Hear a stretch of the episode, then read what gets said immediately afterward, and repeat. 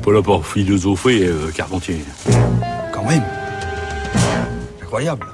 Bonjour Anastasia. Bonjour Adèle, bonjour à tous. Aujourd'hui, j'aimerais vous parler d'un livre qui a été réédité le mois dernier par les éditions Flammarion dans la collection Chants Essais. Ce livre, c'est Les Russes de l'intelligence, la métisse des Grecs, des grands maîtres Marcel Détienne et Jean-Pierre Vernant. L'ouvrage constitue le résultat de dix ans d'enquête sur une notion complètement oblitérée par les hellénistes modernes et contemporains. Notion qui a pourtant irrigué tout le monde grec pendant plus de dix siècles. Cette notion, c'est la métis, qui s'écrit M, E accent grave, T-I-S, et qui, selon les mots des auteurs, constitue un ensemble complexe mais très cohérent d'attitudes mentales, de comportements intellectuels qui combinent le flair, la sagacité, la prévision, la souplesse d'esprit, la feinte, la débrouillardise, l'attention vigilante, le sens de l'opportunité, des habiletés diverses, une expérience longuement acquise. Elle s'applique à des réalités fugaces, mouvantes, déconcertantes et ambiguës, qui ne se prêtent ni à la mesure précise, ni au calcul exact, ni au raisonnement rigoureux. La métisse, pourtant, n'a jamais fait l'objet d'aucune formulation explicite ou d'aucun traité. Aucun texte n'en donne les fondements précis, ni les ressorts. Les philosophes n'en parlent pas, ou peu. Pour Platon, la métisse, tout comme la dextérité, eukéria en grec, la sûreté du coup d'œil, eustokia, ou encore la pénétration de l'esprit, akinoia, relèvent toutes d'un mode de connaissance extérieur au savoir véritable. Elles sont, d'une certaine manière, étrangères à la vérité. Ce n'est pas le cas d'Aristote, chez qui la notion de prudence, la fameuse phronésis, vertu pratique par excellence, se rapproche grandement de la métisse. La métisse, c'est donc cette forme particulière d'intelligence, cette prudence avisée, perçue tantôt comme l'intuition suprême, tantôt comme la ruse absolue. Métis, c'est aussi, et avant tout, le nom d'une déesse, fille de Thétis, la déesse de la fécondité marine, celle qui reçoit le soleil qui vient tous les soirs se coucher au terme de son voyage céleste, et d'Okéanos, lui-même fils d'Ouranos le ciel et de Gaïa la terre. Mais si les Grecs la connaissent, c'est surtout parce qu'elle occupe une place éminente dans l'économie du monde divin. Elle est la première épouse de Zeus, celle qu'il mène à son lit, aussitôt la guerre contre les titans terminée.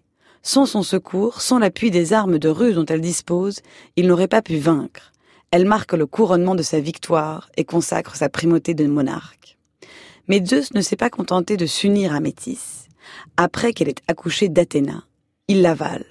Sage précaution, souligne Détienne et Vernant, car si Zeus ne l'avait pas fait, Métis aurait accouché d'un fils plus fort que lui, et qu'il l'aurait sans doute détrôné.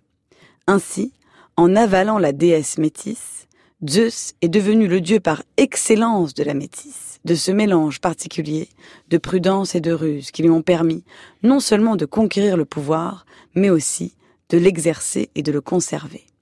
Il n'y a plus de métis possible en dehors de Zeus et contre lui, ou plutôt, sa métisse est devenue la mesure de toutes les autres métisses. Pas une ruse ne se trame dans l'univers sans passer d'abord par son esprit.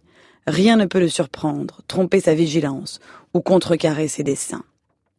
D'autres dieux cependant sont pleins de métis, Héphaïstos, Hermès, Aphrodite, Athéna bien sûr puisqu'elle est le fruit des entrailles de sa mère, la déesse métisse, au point d'être parfois même appelée Athéna métisse. D'après les récits mythiques, elle jaillit dans l'éclat de la lumière et du tumulte, vêtue de bronze, poussant un immense cri de guerre.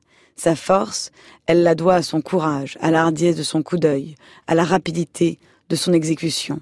Elle la doit surtout à sa métisse, qui chez elle se rapproche autant de l'habileté du renard que de son regard éclatant, qui se mêle au feu terrifiant du bronze qui la part.